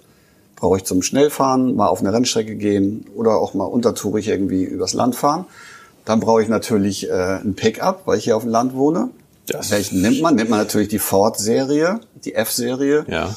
äh, von Ford, meine ich, äh, aus Amerika, Baujahr 68, funktioniert bis heute, ja. darf eine Tonne laden. Ja, und ansonsten antizyklisch, sage ich nur. Also alle geben ihre Diesel weg in Panik und ähm, wir kaufen uns einen 190D. Und ähm, der ist ja jetzt günstig. Ja. ja, und dann fahre ich halt durch die Straße durch. Wie hoch ist denn die Wahrscheinlichkeit, dass ich da angehalten werde? Ist mir ja total egal. Und, und natürlich allein ein Riesendeal, weil du demnächst 4000 Euro Abwrackprämie dafür kassierst. Ne? Ja, wahrscheinlich. Eine Abwrackprämie, das ist ja ein, ein vor Enteignung. Ähm, nee, also ich finde, ich finde, jeder Autohersteller und jede, jedes Zeitalter an, an Autos hat, hat irgendetwas, was mich fasziniert. Und du hast vorhin den Pantera angesprochen. Das war zum Beispiel immer der Superstich im Autoquartett. Den ja. fand ich toll. Wann hat Bei man denn mal stimmt. einen Pantera gesehen? Geil. Nie. Ja, absolut. Ich bin dann bei Grip einfach mal einen Tag lang Sportwagen gefahren. Da war ein Lamborghini Countach, fährt richtig scheiße das Ding. Porsche 911 Turbo ähm, und dann war noch ein Pantera dabei. Und dieses Auto hat mich wirklich fasziniert. Und habe ich fünf Jahre ähm, bei diesem Typen rumgebaggert, von dem ich den Wagen hatte, der gesagt hat, ich habe noch einen, den kannst du haben. Aber er hat sich dann gesträubt. Und als ich ihn dann endlich hatte, ist mir aufgefallen, das ist zwar toll, aber es funktioniert gar nicht. Es hat mhm. Prototypenniveau, ähm, es regnet überall rein, äh, man kann nicht richtig drin sitzen. Und dann war das so ein bisschen ausgeträumt, aber ich musste dieses Ding unbedingt haben. Aber es ist ja auch geil. Also dieses, diese teilweise Sinnlosigkeit in dem Auto, diese brachiale Urgewalt hinten, wenn man das aufmacht, das Getriebe hinten, das ist ja wirklich wie Formeltechnik. Ne? So ja. in dieser Wanne, wo der Motor drin hängt. Aber ich habe dann auch mal drin gesessen, in einem und und spätestens wenn du den den Kupplungsfuß irgendwo ablegen willst, dann weißt du, das ist das falsche Auto für dich. Ne? Und das dieses versetzte Lenkrad, was ich ja bis heute nicht verstehe, warum teilweise italienische Autos das Lenkrad versetzt haben und du schräg in die Mitte sitzt. Ne? Ja, weil der Italiener an sich, der kommt da nicht so richtig rein der und raus. Das gar nicht, ne? Oder er merkt das nicht. Das, äh, ähm, ja, aber da, da sieht man ja, die man muss sich auf so ein Auto einlassen, dann ja, kann es auch total. wieder Spaß machen. Und äh, ich finde diese diese Marotten, die so manche Autos haben, konstruktiv oder oder auch vom Zustand her, wenn man sich darauf einlässt, dann ist das auch sympathisch. Total, total. Aber geil, bei dem ja. Auto war es wirklich so, ich hätte ihn auch äh, karosseriemäßig machen müssen und neu lackieren. Und bei so einem Auto, ich habe gedacht, ich roll den einfach matt schwarz über. Ja. War ein Pantera, also ein Panther ist ja, ja schwarz. Ja, eben. Ähm, wenn so ein Auto aber 80, 90.000 wert ist, dann überlegt man das. Also dieser, los, dieser Freigeist ähm, ist so ein bisschen weg, weil die Autos so teuer geworden sind. Mhm. Und ich muss mich natürlich auch zwingen, einfach zu sagen, wieso? Ich fahre einfach jeden Tag mit dem Klassiker und ich gucke auch keine Wetter-App. Weil die Leute, die 1000 Kilometer im Jahr fahren, wenn das Wetter mal gut ist, dann überlegen sie sich noch, wo sie hinfahren sollen. Ich so, fahr zur Arbeit damit. Mit deinem alten Porsche ja. oder mit deinem was weiß ich was. Dann machen die das nicht. Und sitzen in irgendeiner Scheißkarre und am Wochenende, jetzt hole ich meinen Klassiker raus. Mm, ja, und ich möchte halt jeden Tag mit was fahren. Ab. Genau, und da brauche ich aber einen Unterschied. Ich möchte auch mit einem Pickup fahren oder mit einem Coupé oder mit meinem Cabrio. Ich habe einen 70er Chrysler, Convertible. Sagen alle, das Auto ist ja total unvernünftig. Nein, alles, was Spaß macht, ähm, dient ja der persönlichen äh, Glücksentfaltung. Äh, Hormonausschüttung. Hormonausschüttung und damit ist es ja wieder vernünftig. Ja, stimmt. Weil mache ich jetzt Yoga, um gesundheitlich nach vorne zu kommen, oder kaufe ich mir ein Auto, was mich glücklich macht, um nach vorne zu kommen? Also äh, ich finde, solche Autos sind nicht unvernünftig, wenn sie einem gefallen. Und ähm, das ist ein riesen Cabrio. Auch schon mal hier mit meiner äh, Tochter und fünf von ihren Freundinnen rumgefahren Finden Kinder auch gut. Ja, natürlich. Also Kinder die, finden das ja sowieso gut. Die mögen den Sound, die mögen das Ursprüngliche und die, das ist mir auch schon mal aufgefallen, dass Kinder ganz anders auf, auf alte Autos reagieren. Ja, Das kennst du irgendein Kind, was ein, ein Poster im Zimmer hängen hat äh, vom äh, Hyundai i20? Ich ja, vom, vom Sparkassendirektor der Sohn, der. Ja, der, das ist bestimmt gut. Ja, Nee, den, das- oh, nee, den Wagen erbe ich, wenn find ich äh, Abi mache, 2024. Äh, Sohn, tut mir leid, das Auto ist dann schon lange im, im Sorry, Schrott. das Leasing ist ausgelaufen kurz vorher. Ja, neue, genau. das den kannst du jetzt noch nicht nehmen. Das ist, Ja, dein, dein Vater macht Leasing, äh, das ist doch Sklaverei. ähm, nein, also Kinder zeichnen Autos anders, sie haben auch ein anderes Ja. Gefühl. Es geht über Farben. Die- das stimmt, die zeichnen es geht Autos wie über, früher. Es geht über Optik. Ja, und was, was fährt Papa dann? Fährt ein, ein Turan oder so. Das ist ja, dann, deswegen hängen da hinten auch Monitore drin, damit sich die, Die Kinder, Kinder. bloß nicht Die- merken, wie scheiße diese Karre von innen aussieht. das der, jetzt wissen wir den Grund. Ne? Guck mal einen Film und halt die Genau. Klappe. Guck bloß nicht, was draußen passiert. Du kannst ja eh nichts sehen durch die Schießscharten. Also es wird alles gekapselt und ähm, ja, und Kinder sind ein ganz gutes Barometer dafür, was und warum die Autos cool finden. Das ist äh, manchmal ganz spannend. Also man sollte auch in den äh, Entwicklungsabteilungen sollte man einfach mal Schulklassen durchschleusen. So, Das was, was wollen wir haben? Das wollen wir haben und was, wo, wozu könnt ihr eure Eltern drängen? Aber trotz allem verlieren die Kinder oder die Jugendlichen ja das Interesse am Auto. Ne? Viele mit 18, die ich in der Großstadt kenne, von, von Freunden, die Kinder, die machen gar keinen Führerschein mehr. Weil sie es einfach nicht interessiert. Die wollen ein geiles Smartphone haben und ansonsten hängen die zu Ja, Hause aber ein vom Smartphone Computer. ne? ist ja ähm, ist ja nur konsumieren. Auto Ja. ist ja aktiv. Ja, und, genau. und wenn die Aber ganze Gesellschaft immer mehr technische Sachen entwickelt, die uns Arbeit abnimmt, dann wird man auch faul. Und wenn dann gleichzeitig äh, mich ein, ein Flieger für ähm, für 80 Euro nach Mallorca bringt äh, und ich rechne das auf eine Tankfüllung um, dann komme ich ja bis Hannover. Ja. Also äh, die Reichweiten und, und die Sachen, das hat sich, das Reisen hat sich ja auch verändert. Ja. Und dadurch, dass auch über, über Internet und, ähm, und über Virtual Reality und andere Sachen äh, Dinge erlebbar sind, ohne dass ich da hinfahren muss oder über Google Street View oder sonst was, ist ja auch die, das Engagement so, ich brauche jetzt ein Auto, um endlich mal aus meinem kleinen Dunstkreis hier rauszukommen. Das ist ja gar nicht mehr erforderlich. Ja. Stimmt. Trotzdem, wenn man mit dem Auto in Urlaub fährt, ist der Weg das Ziel und davon erzählen die Leute mehr, als wenn sie einfach mit Kopfhörer voll klimatisiert irgendwo im Flieger irgendwo aussteigen, zack, warm, fertig. Und dann, dann sie, ja. Das ist aber alles, alles industrialisiert und alles Es ist alles kombiniert. industrialisiert und eigentlich äh, passt auch unter dem Aspekt das Selbstfahren mit einem Auto, Passt da nicht mehr rein. mit einem Verbrennungsmotor aus Stahl gebaut, das passt ja auch eigentlich gar nicht mehr in die Zeit. Nicht mehr gut. Aber wir können uns ja überlegen, in welcher Zeit wollen wir denn leben und wie wollen wir denn leben. Und ich gehöre nicht zu den Leuten, die davon träumen, äh, dass alles automatisiert mir abgenommen wird. Ich klatsch in die Hände, das Licht geht an. Äh, Ich drücke auf eine App und mein Haus schließt sich auf und zu. Ähm, Ich gebe eine Sprachnachricht an mein äh, Reisebüro und zack, werde ich abgeholt und setze mich in den Flieger. Ich meine, was ist denn das für eine Lebensqualität? Guck dir Instagram oder andere Zeitschriften online oder, oder analog an die Leute träumen einfach von ganz anderen Sachen als das, was wir im Moment ähm, verfolgen in unserem Leben. Und ich meine, Smart Home, also das muss man sich mal vorstellen. Das ist ja geil. Ich öffne mit einer App die Fenster und die Türen. Steckt doch ein Schlüssel rein. Nee, nee, nee. Das ist doch auch ganz spannend, wenn man auf so einem Display den ganzen Tag rumwischt, oder? Ja, man sieht ja, was mit den Kindern passiert, die Okay, nur ja. äh, am Smartphone hängen. Und du kannst ja medikamentös dann wieder ruhig stellen. Ja, genau. So Pipi Langstrumpf äh, hätte schon lange Ritalin bekommen, aber die hat noch Abenteuer erlebt. Und äh, wir wollen ja in einer Gesellschaft leben, wo die Leute noch selbstbestimmt leben. Also habe ich zumindest bis, äh, bis vor kurzem gedacht. Das Und das Auto gehört dazu. ist Das, vorbei, ermöglicht mir einfach selbstbestimmt einen Zündschlüssel umzudrehen und irgendwo hinzufahren, ohne dass irgendjemand das weiß oder im Auto mich anpiept oder mich auf irgendwas hinweist oder eine Warnung ausspuckt. Äh, dieses angstgesteuerte, reglementierte Ding hat man im Oldtimer nicht und das gefällt mir bis heute ganz gut. Wir waren beim, beim De Tomaso-Film kurz und das war vielleicht ja nicht perfekt genug zum Fahren. Jetzt hast du einen Porsche 911, Baujahr 80 aus den 80ern, G-Modell. Äh, Das hat ja, ist ja ein sehr ingenieursmäßiges Auto. Ich habe schon mal gehört von Leuten, die eigentlich auf italienische Klassiker stehen, die sagen, die, die Wagen haben zu wenig Seele. Es ist, zu, es ist alles zu perfekt. Man kann damit immer fahren, das verlässt eigentlich das Auto. Was rockt dich an so einem Porsche? Weil das ist ja tatsächlich vielleicht technisch das perfekteste Auto von deinen Klassikern. Na, außer Mercedes. Die sind vielleicht auch sehr ausgereift. Da muss ich sagen, ich bin ja mit dem Granada groß geworden, da ist immer irgendwas kaputt gegangen, das war normal. Mhm. Und äh, das erste Mal, als ich einen Porsche von einer Freundin gefahren bin, das war auch ein, ein G-Modell von 78, glaube ich, 79, der lief schlecht. Okay. Und da hingen die Torsionsstäbe hinten runter ich, und das, die Verarbeitung, das war alles schon auseinandergeflattert. Dann dachte ich, was habt ihr denn mit eurem Porsche? Ist ja total blöd. Gefiel Okay. mir nicht. Okay. Dann bin ich bei Grip, habe ich vorhin kurz erzählt, ein G-Modell ein Turbo gefahren, zweite Serie, dann Countach und den Pantera. Und da war natürlich der Porsche am langweiligsten, weil in diesen paar Stunden, wo ich gefahren bin, hat der Wagen einfach perfekt funktioniert. Und Perfektionismus ist ja auch schnell mal langweilig. Ja. Deswegen war Porsche nie interessant für mich. Und als ich den Pantera dann aber aus den geschilderten Gründen verkauft habe, sagte mein Freund Ingo, der im Familienbetrieb Porsche äh, schraubt und restauriert, ähm, naja, vielleicht bist du jetzt ja mal reif für 911. Und ich so, nein, ich hatte schon mal 944. Der fuhr toll, aber 911, was soll ich denn damit? Und er sagte, die funktionieren. Du musst nicht nur eine Stunde um Block fahren, sondern ähm, dich mal drauf einlassen. Und dann hatte er tatsächlich einen von seinem Schrauber, den ich zum guten Preis gekriegt habe. Er hat gesagt, okay, welche Farbe hat er? Und er sagt auch noch weiß, weil für mich ist Porsche immer weiß Ja. gewesen. War auch immer Erstauslieferung und, und auf Messeständen waren Porsche immer weiß. Da habe ich gesagt, ja, okay, mache ich.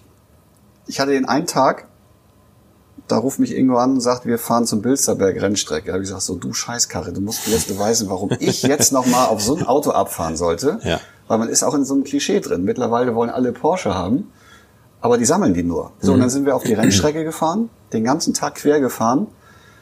Ich hatte vorher auch extra das Buch von Paul Frère, die Porsche-Geschichte gelesen. Ähm, Das war so ein bisschen meine Hausaufgabe, um zu sagen, was haben die da eigentlich gebaut damals? Da bin ich tief in die Materie eingestiegen, habe gemerkt, was die Ingenieure für Möglichkeiten bekommen haben, auch finanziell und zeitlich, dieses Auto zu optimieren. Weil er musste ja so sein, wie er ist. Motor hinten Ja. und die Karosserieform. Ja, ich fahre den ganzen Tag über diese Rennstrecke und das Auto hat nicht mal mit der Wimper gezuckt.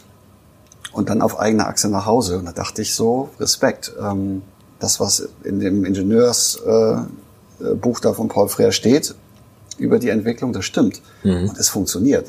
Und auf einmal wusste ich das zu schätzen ähm, und habe mich echt verliebt in dieses Auto.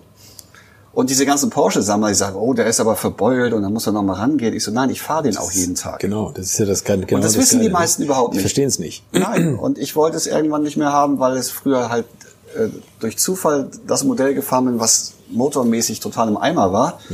Und das bleibt natürlich hängen. Das heißt, man kann sich für Autos auch nicht begeistern, wenn man das falsche Modellprobe fährt.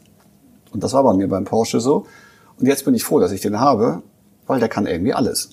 Das ist, ja, hört man immer wieder, ne? Passen Leute rein, Ja. hinten, hinten sind noch zwei Notsitze, Ja. kannst mit der Family rausfahren. Genau. Und der Man- verbraucht ja nicht mehr viel. Das ist ja das Geile, oder?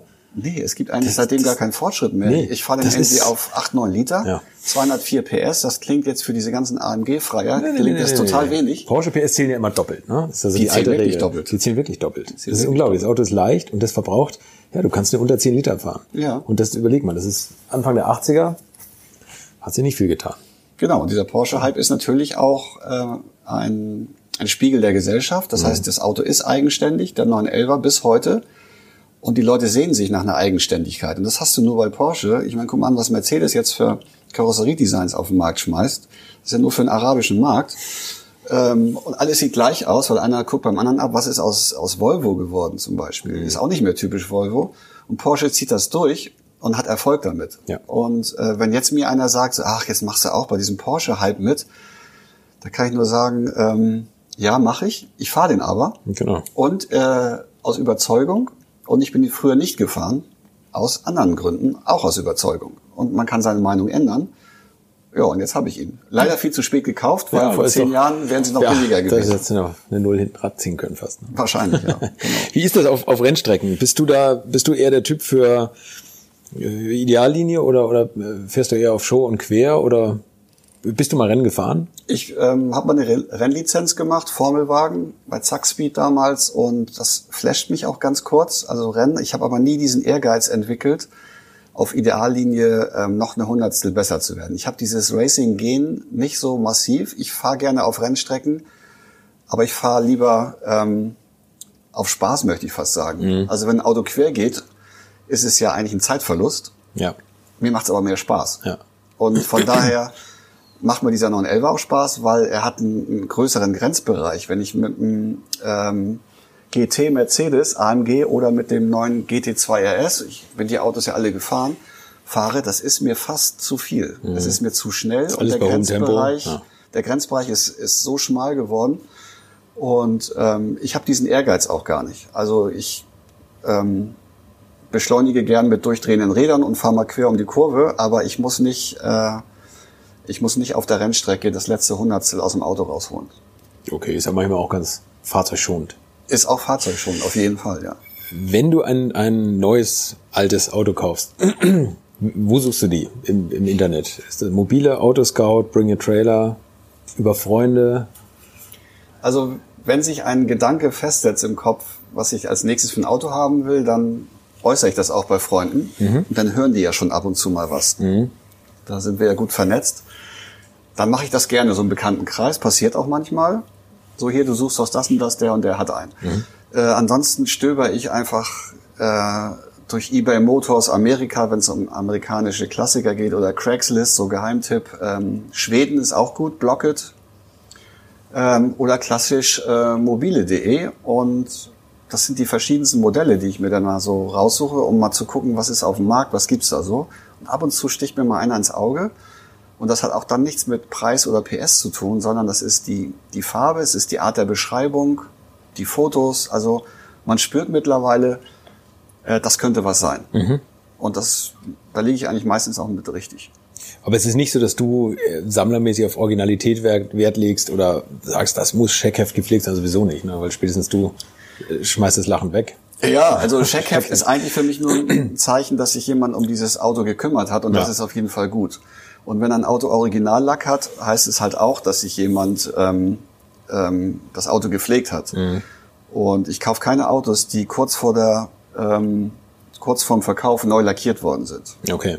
Weil das ist verdächtig. Wenn eine Lackierung fünf Jahre alt ist und ich gucke mir den Wagen an und die hält noch und die ist in Ordnung, dann ist es, dann ist es okay. Läufst du auch so date-mäßig mit einer Magnetkarte rum? Nee, auf gar keinen Fall, weil Spachtel, der moderne Spachtel ist so gut, was interessiert mich, ob da irgendwo eine Beule war, wenn er nachlackiert ist. Also es gibt Leute, die sagen, oh, da ist Spachtel drauf. Ja und?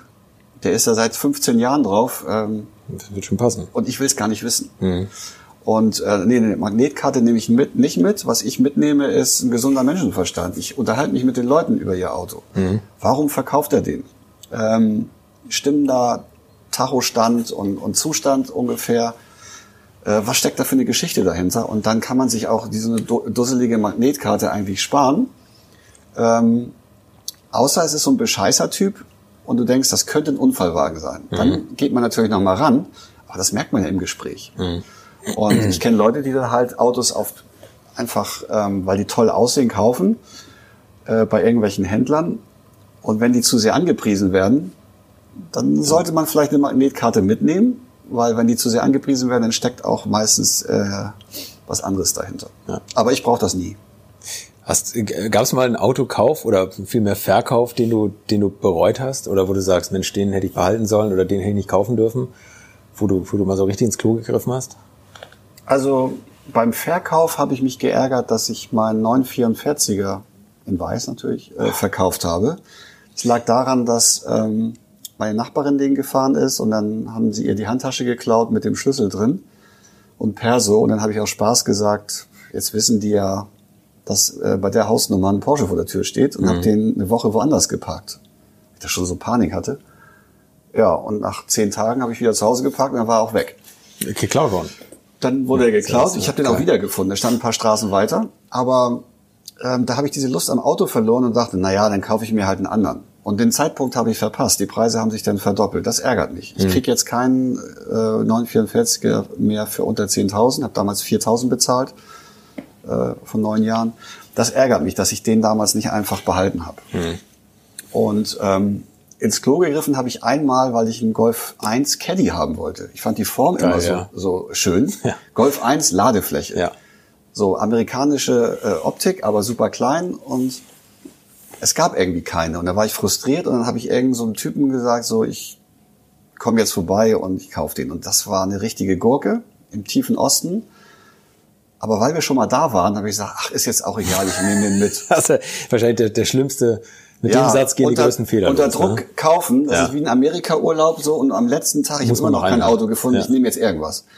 So, und ich war dann da irgendwie 600 Kilometer da irgendwie Richtung Polen unterwegs und dann stand dieser Schrotteimer da im Dunkeln und ich habe gesagt, ist egal, wird schon nicht so schlimm sein, war aber schlimm. Okay. und ich habe den dann auch später weiterverkauft und ich habe den Wagen inseriert auf eBay, holt mir den Scheiß vom Hof, keine dummen Fragen, nein, ich repariere ihn nicht. Ähm, ich möchte mich auch nicht mehr zu diesem Fahrzeug äußern, das und das funktioniert nicht, seht selber zu äh, und bitte keine Spinner. In Klammern aus prominentem Vorbesitz, immerhin. Nee, dann hätten die alle gefragt, was hat der denn da äh, geraucht, dass er sich so ein Auto gekauft hat. Das mit ihm los. So, und da kam einer an, es, hat, es lag Schnee und ich habe gesagt, der Anlasser geht nicht. Und dann hat er hier im Schnee auf dem Hof den Anlasser gewechselt. Ich habe ihm noch einen Kaffee rausgebracht, ich habe ihm nicht geholfen. Ich habe gesagt, ich will damit nichts mehr zu tun haben. Und der hat den aber wieder klar gekriegt. Ja. Von daher Gut, war ich nur der Falsche. ja. Aber das war richtiger Griff ins, Griff, äh, Griff ins Klo.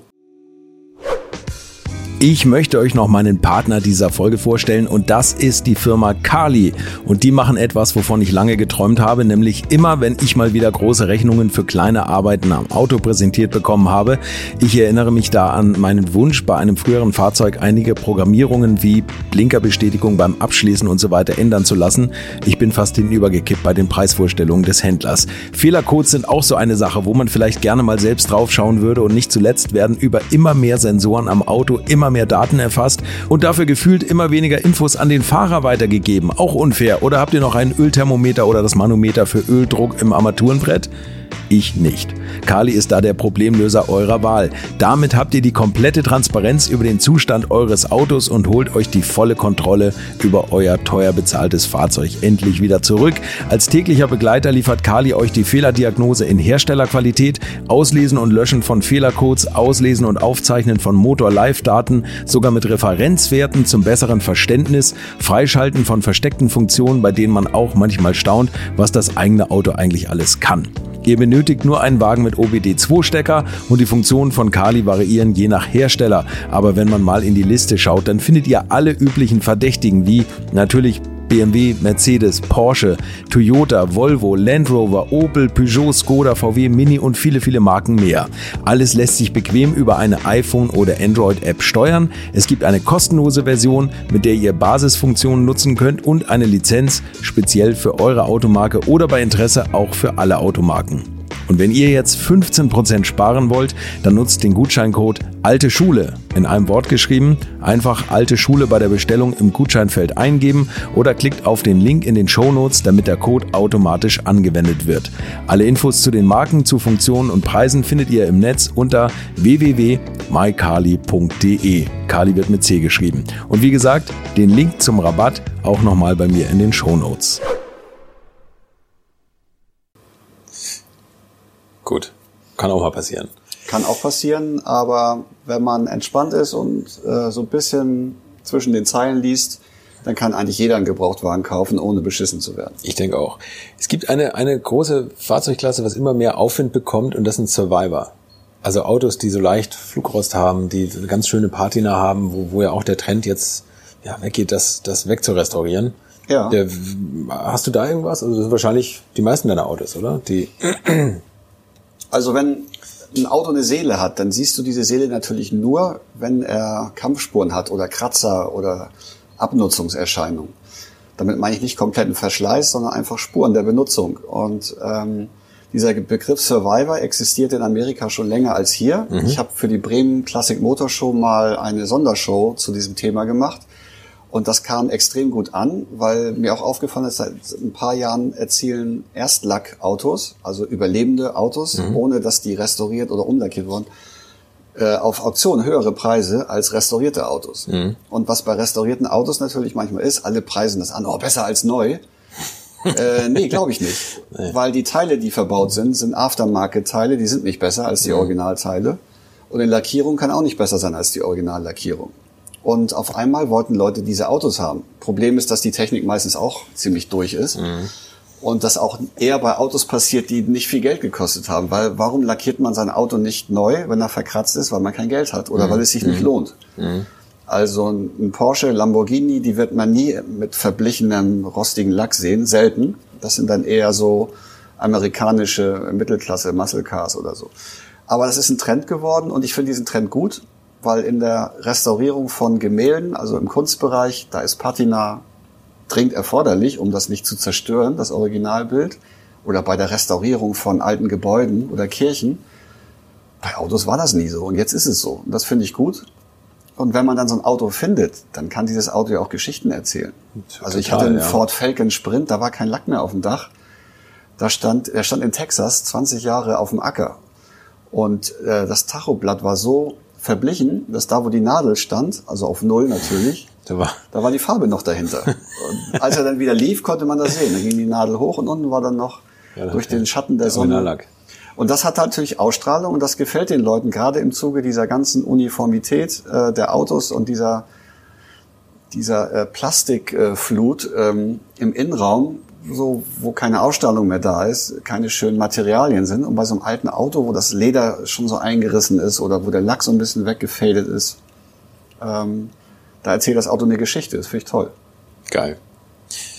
Ähm, du bist, wenn man bei, bei YouTube dann deinen Namen eingibt, da äh, kommen natürlich unzählige Videos, auch über Grip und so.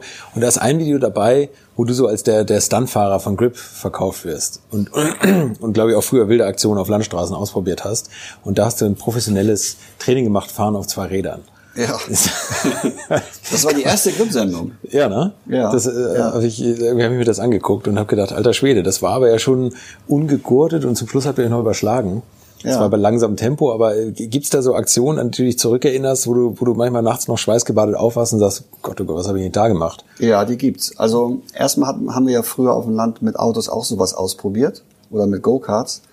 Und deswegen war das für mich normal. Und ich, ich wollte sowas immer ausprobieren und ich wusste, wenn man sich ein bisschen in die Situation so reindenkt, dass man auch, dass es gar nicht so gefährlich sein kann, sich mit dem Auto aufs Dach zu legen.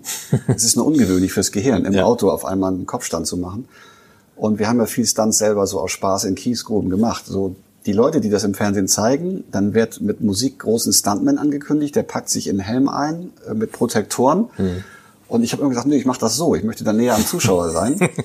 und bin dann im T-Shirt eingestiegen und das ist auch immer gut gegangen. äh, und hat den Zuschauern auch gezeigt, so, ey, das ist alles nicht so schlimm, wenn sowas passiert. Ein paar Sachen muss man natürlich immer beachten.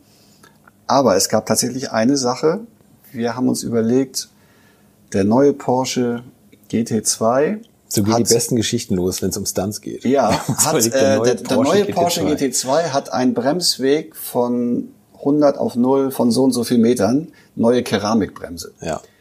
Das wollen wir schlagen. Was können wir machen? Ja, und dann dachte ich, diese Bremsseile auf Flugzeugträgern mit dem Haken hinten dran sind ja eine Möglichkeit. äh, Anker schmeißen ist eine Möglichkeit. Fallschirm ist eine Möglichkeit. Oder Gegenschubraketen. Vorne ans Auto montiert. Und das haben wir alles gemacht. Ja. Und ähm, das ging auch alles einigermaßen gut. Das mit dem Anker hat nur geknallt. Das mit dem Haken hinten hat hinten fast das Auto auseinandergerissen. Ähm, als unser Pyrotechniker mir die Gegenschubraketen nach vorne ans Auto gebaut hat, sagte er aber Folgendes. Ähm, ich habe 200 Mini-Raketen dran. Wir können aber erstmal 50 zünden, um das zu testen. Die Feuerwehr ist ja hier. Ja. Da habe ich gesagt, nee, Moment mal. Wenn ich jetzt 50 zünde und ich krieg Schiss, dann mache ich ja die, den Hauptbremstest nicht mehr. Und die Feuerwehr flippt aus. Also wir erzählen jetzt, wir machen einen Test, ihr macht alle Kameras an und ich zünde alle Raketen. Also, äh, okay, machen wir. Ich fahre also 100, 120 und drück auf einen Knopf und habe noch gesagt, jetzt kommt der Wiedereintritt in die Erdatmosphäre und dann knallt es vorne und ein riesiger Feuerball äh, geht übers Auto rüber. Ich habe hinterher die Aufnahmen von außen gesehen. Das sah aus wie das Raumschiff Challenger, was explodiert. Ich wusste nicht mehr, was passiert. Das Auto war ein glühender Feuerball. Ich habe eine, eine Bremswirkung gekriegt. Als ich ausgestiegen bin und der Qualm sich gelichtet hat, war der Bremsweg kürzer als beim Porsche GT2 mit Keramikbremsen. Echt? Aber das war eine Erfahrung. Das wurde sofort abgebrochen. Aber wir hatten die Szene im Kasten. Weil es war nicht der Äh, Versuch, es war genau, gleich ja, die heiße es war Nummer. ja.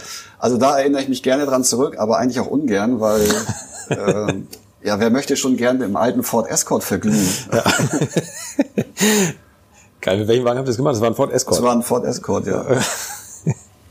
Geile Geschichte.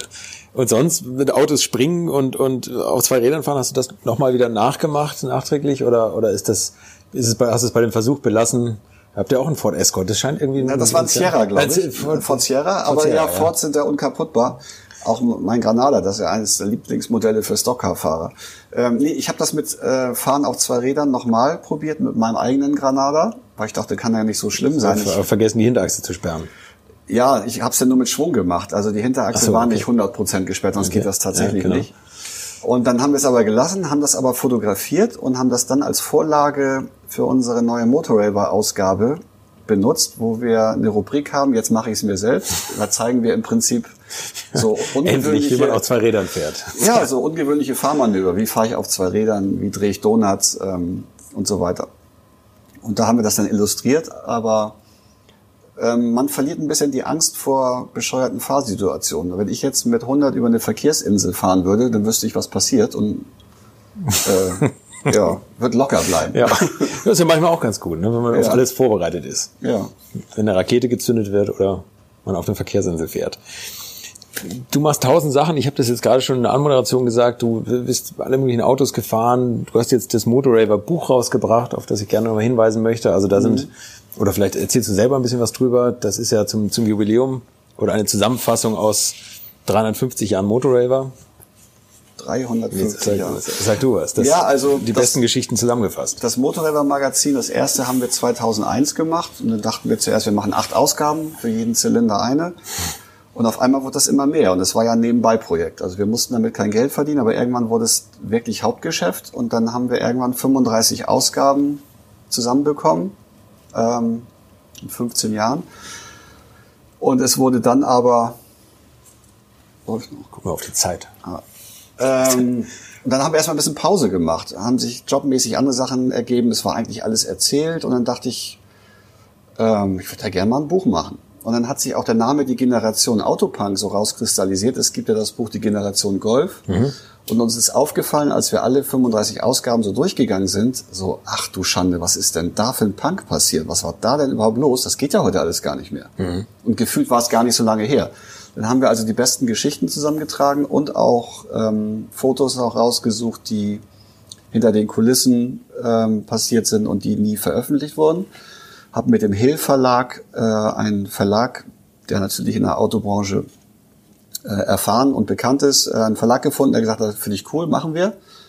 Und ähm, dann haben wir dieses Buch rausgebracht. Ähm, und 15 Jahre Autopunk sozusagen. Die Generation Autopunk heißt es ja. Wie gesagt, im Hill Verlag, äh, auch bei uns im Eigenvertrieb. Und äh, hat einen Buchpreis gewonnen von der Autobild. Das fanden ein paar Herren nicht so witzig, weil die wiederum vorher mal getextet haben im Leserbrief, dieser Umgang mit klassischen Fahrzeugen ist bedenklich. Ähm, dieser Motorraver-Umgang mit klassischen Fahrzeugen ist bedenklich. ähm, aber es bildet im Prinzip eine Ära ab, wo ich dann dachte, okay, jetzt machen wir einen Deckel drauf, das war's. Aber es entstehen wieder neue Sachen und auch neue Ideen, weil eigentlich ist das Thema nicht tot. Es ist nur so ein bisschen, bisschen wieder in den Underground äh, gerutscht, äh, weil diese Oldtimerei so ausgeufert ist und die ganzen Sammler auf einmal diese geworden Autos, ist, ne? ähm, genau, diese Autos weggestellt haben, die haben nicht mehr stattgefunden. Und die Leute sehnen sich aber danach, ähm, Rallyes zu fahren, Orientierungsfahrten, äh, Autotreffen, ähm, Reisegeschichten zu hören. Und vielleicht setzen wir da neu an, aber da haben wir jetzt erstmal uns selber so ein Denkmal gesetzt. Ähm, ne, das hast du ja digital nicht. Nee, Wenn du was das stimmt. gedrucktes irgendwo Ja, gedruckt produzierst, ist, ist Haptik und das ist auch unwiderruflich. Ich kann jetzt also mich nicht mehr rausreden. Was Nee, da, das stimmt. Was Das da, da drin passiert ist, ist, ist passiert, ne? Ist tatsächlich passiert. die Autos, die da auf einer Schiene stehen, äh, die standen wirklich auf einer Schiene. was auch geil ist. Erzähl das Macht's. ganz kurz. Das ist eine Mega-Geschichte. Ähm, ja, wir haben so ein paar Typen getroffen, die davon gelabert haben und wir haben das nicht geglaubt, dass man mit dem Auto auf einer Schiene fahren kann und haben dann selber einen Ford Taunus, der hat die gleiche Spurweite wie eine S-Bahn, haben die in einen stillgelegten Bahnhof auf die Schiene gestellt. Mit nackten Felgen, ohne Reifen und sind dann mit Funken über die Schienen geknattert. Das hat funktioniert. Das ist natürlich heute undenkbar. Das haben wir einfach gemacht. Ja. Wir haben einen leerstehenden Bahnhof genommen, haben das Auto darauf gestellt und haben ein paar Bilder gemacht. geil. Und ähm, das kann man Geil. natürlich äh, heute nicht mehr so einfach bringen. Aber alles, was in diesem Buch drin ist, haben wir selber äh, gemacht. Auch mit Nachtsichtgeräten, mit schwarzen Autos nachts über die Autobahn zu fahren. Geile Geschichte. Also wir wollten eigentlich immer das, was wir äh, berichten oder über das, was wir schreiben, selber nachmachen oder erleben. Und das war, glaube ich, auch das Erfolgsrezept. Wir haben nie wie andere Leute über etwas geschrieben, sondern wir haben aus uns heraus geschrieben, wir waren dabei. Und deswegen ist das ähm, vor Gericht wahrscheinlich auch verwendbar. Verwendbar, aber ja alles schon fast, fast verjährt, oder? Ich ja, glaube, schon Verkehrs, fast verjährt. verkehrsmäßig genau. verjährt. Bist, bist du bei irgendwelchen Geschichten besonders froh, dass sie verjährt sind? Ähm, ja, und zwar habe ich die ganzen Umbauten an meinem Ford Granada, die habe ich ja damals ähm, nicht so ganz legal hinbekommen. Was? Nee, man musste ja mit eigenen TÜV-Schreibmaschinen rumhantieren, wenn der TÜV das nicht eintragen wollte. ja. Und irgendwann kamen die neuen Kfz-Briefe raus und dann wurde das digitalisiert und umgetragen. Also das, was immer ein Damoklesschwert über mir war, dass irgendeine Eintragung von irgendjemandem vielleicht mal durchgestrichen werden konnte, wurde dann sozusagen äh, digital mit einem echten Stempel äh, in die Legalität gerettet. Und jetzt ist es zeitgenössisch. Jetzt ist es da. Ja, jetzt und da bin ich froh, dass ich diese Zeit überstanden habe, ähm, wo wir halt ein paar Sachen gechincht haben. Aber ansonsten sind wir eigentlich immer glimpflich davongekommen. Ich bin auch nie meinen Führerschein losgeworden. Echt nicht? Nee. Keine Punkte jetzt aktuell? Ja, ich hatte Punkte wegen Fahrzeugumbauten und irgendwann wegen Telefonieren am Steuer. Ähm, Dass du Punkte wegen Fahrzeugumbauten hast, hätte ich jetzt gar nicht gedacht eigentlich. Nee, ich auch nicht. Aber das Schlimme war, ich war dann in der Nachschulung, weil ich ähm, so viele Punkte wegen Fahrzeugumbauten habe und war mit Leuten konfrontiert, die irgendwie richtig schwere Unfälle verursacht haben. Und bei mir waren das nur äh, nicht eingetragene Auspuffanlagen, ähm, zu dicke Räder und äh, anderer Unfug, äh, der einfach zum Erlöschen der Betriebserlaubnis geführt haben. Relativ harmlos ja, eigentlich. Aber ähm, nee, da, da wurde es mal knapp, aber ansonsten ähm, Hast dich gut über die Jahre gerettet. Habe ich mich gerettet. Also nochmal ein Riesentipp. Motorraver, die Generation Autopunk, erschienen im Hill Verlag und unter anderem auch käuflich zu erwerben in eurem Online-Store. Genau, der Benzinkiosk. So heißt der, der Benzinkiosk. Shop auf motorraver.de. Genau. Achso, motorraver.de, Benzinkiosk. Mhm. Sehr gut. Und dann machst du noch was. Und das finde ich also unglaublich, was du für eine Bandbreite abdenkst. Jetzt würde ich sagen, okay, jetzt machst du vielleicht noch einen Film oder irgendwas. Du hast dich für ein Bier entschieden. Ja. Das finde ich geil. Wir haben schon eins getrunken. Es ist noch Vormittag, aber es ist alkoholfrei. Ja, Fast. es ist alkoholfrei. Und nach der Geschichte, wer zugehört hat, ähm, alkoholisiert Autofahren, funktioniert nicht gut zusammen, hat bei uns äh, aber eine lange Testfahrt äh, hinter sich, ähm, diese Kombination. Aber mir ist natürlich irgendwann aufgefallen, wenn man jetzt auf Auto-Events ist und man kann wirklich nicht mit Alkohol äh, mit gutem Gewissen noch fahren, gibt es kein leckeres, alkoholfreies Bier mit einem Eigennamen. Also es ist immer eine kastrierte Version eines Originalbiers. Und dann stehst du in der Runde mit ein paar Jungs alle haben coole Autos dabei und einer trinkt äh, Jefer Fun oder Becks alkoholfrei. das schmeckt auch so, wie es aussieht. Es schmeckt so, wie es aussieht und es ist immer, die Geschmacksnerven vergleichen es immer mit dem Original. Das kann das natürlich nicht halten. Ich sag, wieso gibt's denn kein, kein Bier, mit dem ich Auto fahren kann? Und dann hatte ich die Idee, ähm, die Armin Rode auch schon mal benannt hat in dem Film Kleine Haie, Fahrbier, finde ich okay. Mhm. Und irgendwann kam diese Craft-Bier-Szene und die technischen Möglichkeiten, ein alkoholfreies Bier ökologisch zu brauen, ohne chemisch den Alkohol zu entziehen. Ähm, ein IPA, kein Pilsener. Und die haben uns das Rezept entwickelt von der Kehrwieder Brauerei. Den Braumeister habe ich mal kennengelernt. Und dann haben wir, oder ich mit einem Kollegen, das Helges Fahrbier rausgebracht. Jetzt können wir endlich wieder saufen am Steuer. sehr gut. Der gefällt mir sehr gut. Also geil ist natürlich wie immer. Der Style ist toll und, und die, es ist glaube ich kein Sixpack, oder? Es ist ein Achtzylinder-Pack, oder doch? Ja, Achtzylinder gibt's demnächst. Wir haben im Moment also. den Sechszylinder, den kann man online bestellen. Okay. Fahrbier.com gibt's eine kleine Seite, ist natürlich sehr teuer online. Äh, ist ja ein Craftbier, aber ähm, nee, der Sechszylinder, da kommt im Pappkarton sechs äh, Fahrbiere. Ähm, wir sind gerade dabei, ein bisschen Vertriebsnetz aufzubauen. Äh, Niedersachsen Hol-Up-Ketten oder Edeka äh, sind wir jetzt gerade drin. Okay. Und äh, gucken mal, was passiert. Das war eigentlich eine, äh, eine kleine, nette Idee, die jetzt so ein bisschen größer wird. Und geschmacklich ist es, ist es wirklich toll. Also man nicht besonders, ja, ja sehr, sehr untertrieben. Man kann es trinken. Die Autos, die du hast, kann man auch fahren. ja, es passt, es passt zusammen und schließt sich so der Kreis. Und auch da bin ich froh, dass ich diese ganze äh, andere Phase äh, nachts mit dem Auto von der Party nach Hause, dass ich die überstanden habe, dass da so Sachen auch verjährt sind. Aber jetzt kann man sagen, wenn man jetzt mit dem Fahrbier in der Runde von Jungs steht, dann ist klar, oh, guck mal, der Typ ist mit der geilsten Karre hier und trinkt ein cooles Bier dazu. So, und wer das und nicht will, das arme Schwein, was noch fahren muss. Fabio.com. Jetzt noch einmal kurz ein Ausblick in die Zukunft. Ähm, also einmal, was planst du als nächstes? Gibt es da irgendwelche Projekte oder irgendwelche Dinge, die, die jetzt kommen? Also geplant ist, ähm, ich habe ja bei Grip in der letzten Zeit die Spezialsachen immer gemacht. Geplant ist gerade für einen anderen Sender ein reines Oldtimer-Format. Okay. Ähm, und das ist gerade äh, in der Entwicklung. Ähm, Namen gibt's noch nicht, wird wahrscheinlich bei D-Max ähm, Youngtimer-Duell werden. Das ist in der Planung. Und äh, für meine kleine Tochter will ich jetzt ein Auto mit einem Rasenmähermotor bauen, also ein Verbrennerfahrzeug. Wie alt ist deine Tochter kurz? Äh, sechs. Also die wird frühzeitig rangeführt an deinen Lifestyle. Das, ja, das und vielleicht machen wir eine neue Motorwelle-Ausgabe. Vielleicht machen wir tatsächlich mal eine Sportwagen- oder eine Porsche-Ausgabe. Hoffentlich. Und wir erzählen es dann aber ein bisschen anders als die äh, die üblichen Magazine, die über diese Autos berichten. Davon gehe ich aus. Eine letzte Philosophiefrage noch. Der Podcast Alte Schule oder die Motorraver in 50 Jahren, die die Geschichte von vor in 40 Jahren erzählt. Was, was wird da erzählt? Wir haben unser programmiertes Elektroauto auf einen Öko-Supermarktparkplatz gefahren und computergenerierte Musik gehört. Oder kannst du dir vorstellen, dass sowas nochmal kommt?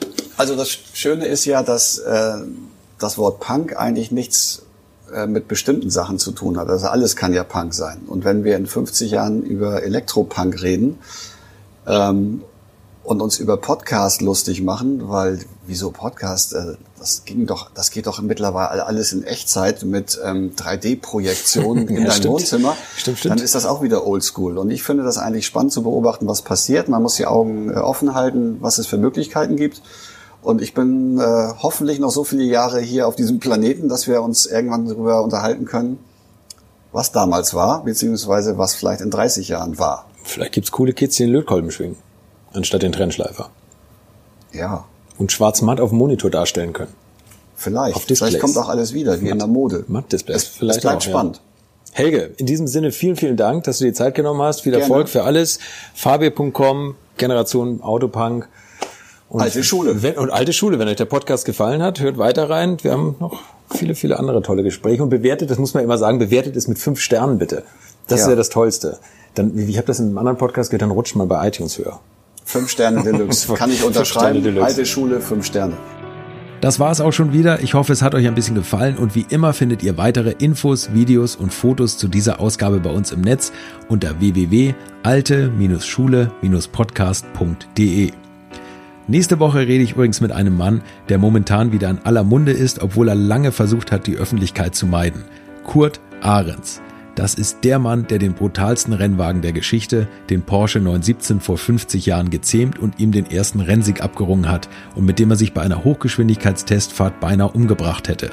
Wie es ist, wenn man eben noch 280 gefahren ist und auf einmal nur noch mit einem Lenkrad in der Hand, aber ohne Auto drumherum unter der Leitplanke eingequetscht ist, das verrät er mir am nächsten Donnerstag. Ich hoffe, ihr schaltet wieder ein oder abonniert doch einfach diesen Podcast, dann könnt ihr keine Folge mehr verpassen. Bis dahin, alles Gute und immer einen vollen Tank und eine genauso volle Batterie.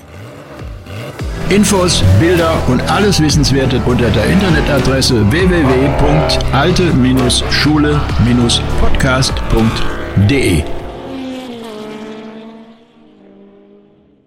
Alte Schule ist ein Podcast aus den WakeWord Studios.